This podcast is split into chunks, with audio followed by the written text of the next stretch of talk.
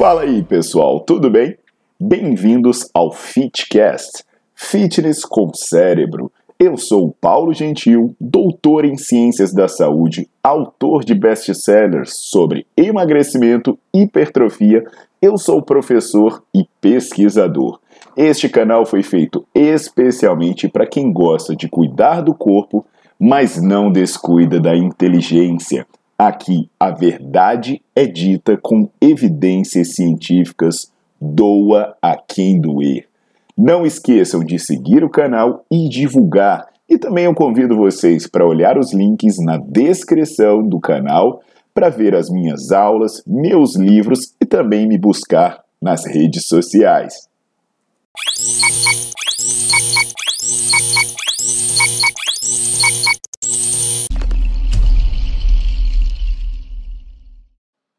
Fala aí, galera, tudo bom? Aqui é o Paulo Gentil e hoje eu vim falar sobre suplementos para emagrecer.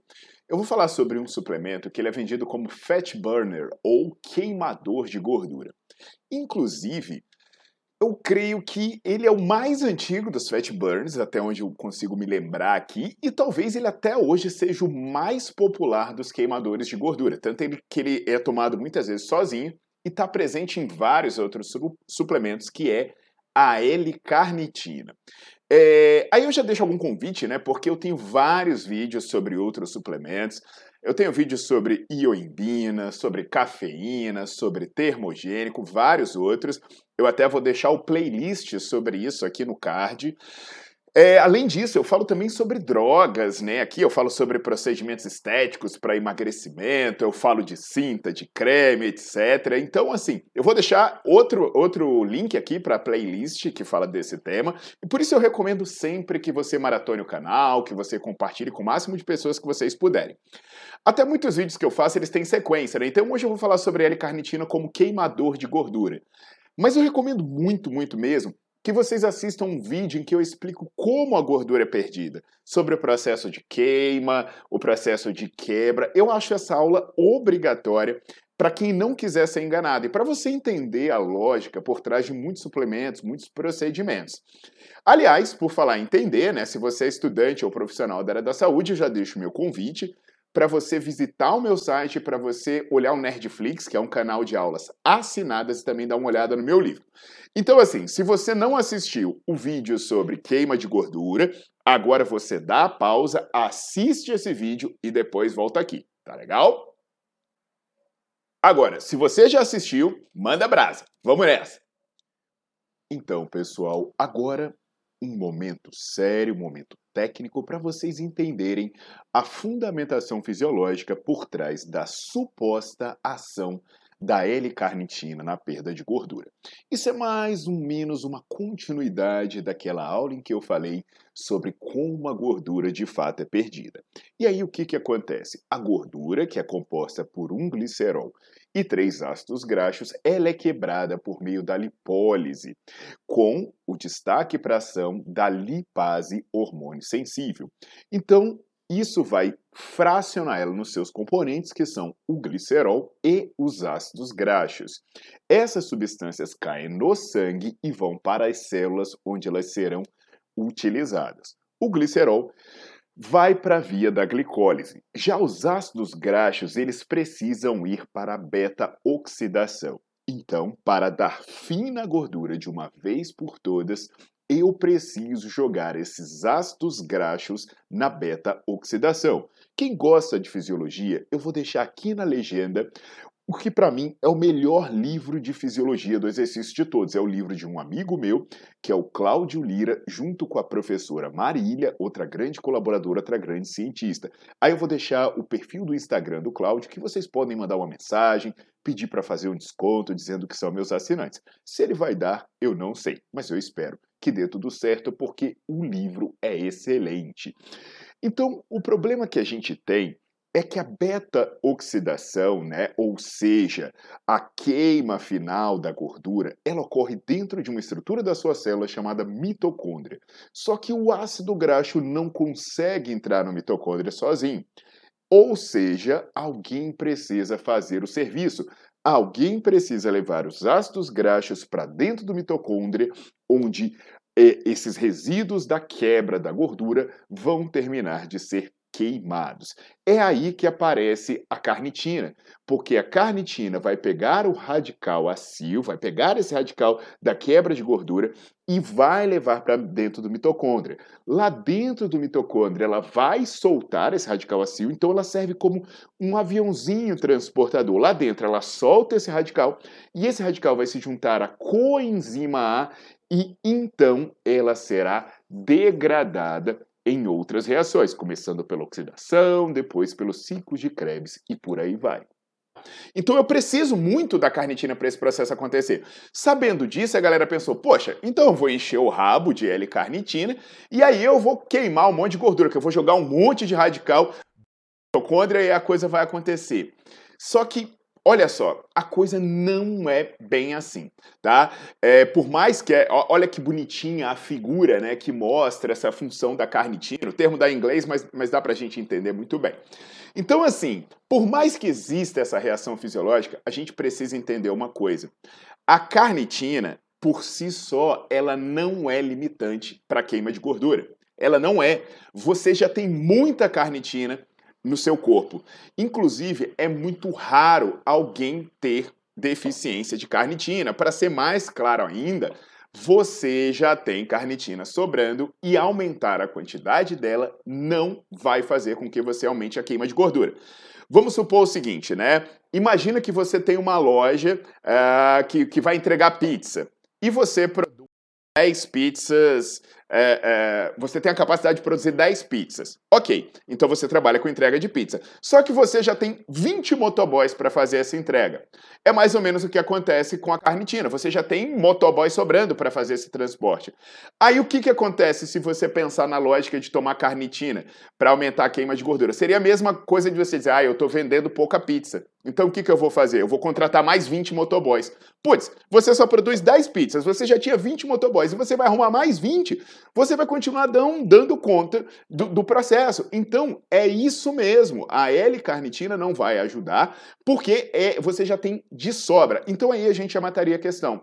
Só que ainda tem mais outro ponto o seu corpo não absorve bem a carnitina que você toma. Talvez por, pela deficiência ser muito rara, quando você toma L-carnitina, né, ela não vai parar no músculo. Existem vários estudos, eu vou deixar alguns aqui na legenda, vou deixar vários estudos na legenda para vocês olharem depois, mostrando que em condições normais, mais de 90% da carnitina que você toma, ela sai pela urina. Então, assim, na boa, se você quisesse tomar carnitina, né, você só precisava tomar uma vez. Você toma ela, 90 e tantos por cento vai ser eliminada pela urina, né? Depois é você ficar é, mijando e bebendo, mijando e bebendo, porque a carnitina vai toda embora do mesmo jeito. Então, olha o tanto de problema. Você já tem dela sobrando. E quando você toma, né, ela nem vai para o músculo. Então, mesmo que você precisasse da L-carnitina, né, para fazer, para aumentar o seu processo de queima de gordura, mesmo que você precisasse, não ia adiantar você tomar, porque ela não ia chegar onde você precisa. Agora, eu posso trazer mais um problema.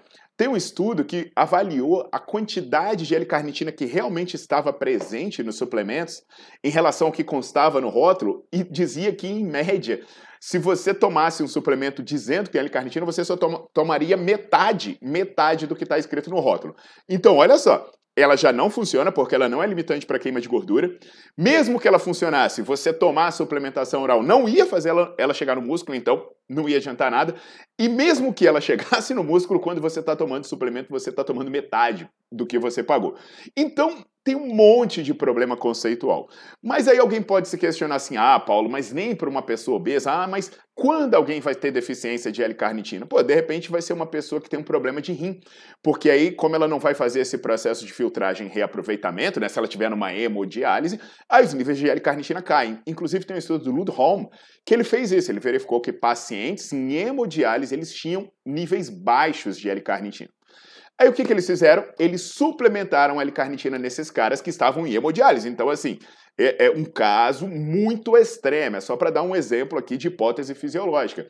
E aí, mesmo essas pessoas que estavam em hemodiálise e receberam a suplementação, não houve mudança no consumo de oxigênio, ou seja, no gás energético, no metabolismo, não houve mudança na produção de gás carbônico, não houve mudança no quociente respiratório, que é a relação que você tem entre o gás carbônico é, que você elimina e o oxigênio que você inspira. Então, se o seu quociente respiratório for baixo, quer dizer que você está usando mais gordura. Isso não mudou com a suplementação em pessoas em hemodiálise que tinham deficiência. Não houve mudança nos níveis de glicose, não houve mudança nos ácidos graxos livres, no glicerol, no lactato, não houve mudança em nada. E no final das contas, não houve diferença na oxidação de lipídio, ou seja, não houve aumento na queima de gordura. Inclusive tem um estudo bacana, né, que é, eu, eu, tenho aqui os vídeos em que eu falo sobre o exercício aeróbio e emagrecimento, né, aí já que eu recomendei playlist, depois vocês olham as playlists sobre exercício e emagrecimento, mas eu falo que o exercício aeróbico já não é lá essas coisas. Aí o que, que os estudos fazem? Pega uma pessoa, né, obesa, sei lá, aí bota para fazer um exercício aeróbico de baixa intensidade de meia horinha e bota a pessoa para tomar L-carnitina. Pô, é óbvio que não vai funcionar. O Villani, por exemplo, ele fez isso, botou mulheres obesas para tomar L-carnitina e fazer exercício aeróbico e é claro que elas não emagreceram. Tem depois um estudo do Lee, que foi publicado em 2007, que ele pegou pessoas e dividiu em quatro grupos. Um grupo recebeu placebo, um grupo recebeu 4 gramas de L-carnitina por dia.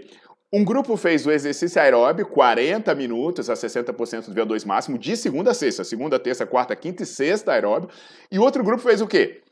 Tomou L-carnitina e ainda fez aeróbio todo dia, de segunda a sexta. Sabe o que aconteceu nesse estudo? Se você olhar os fatores, né, é, é, por exemplo, a hidroxiacil é, coenzima desidrogenase, que está associada à beta-oxidação, ela não muda. Mas o que, que interessa? Cara, a pessoa fez esse aeróbio cinco vezes por semana e a pessoa tomou L-carnitina, o percentual de gordura dela começou 17,9% e terminou em 17,7%, o que não foi significativo, né? Mesmo que fosse 0,2% de gordura menos, não quer dizer porcaria nenhuma. Então vamos lá, pessoal. Existe uma hipótese fisiológica sobre o papel da carnitina no metabolismo de gordura? Sim, existe. Mas isso é um mecanismo bioquímico pontual.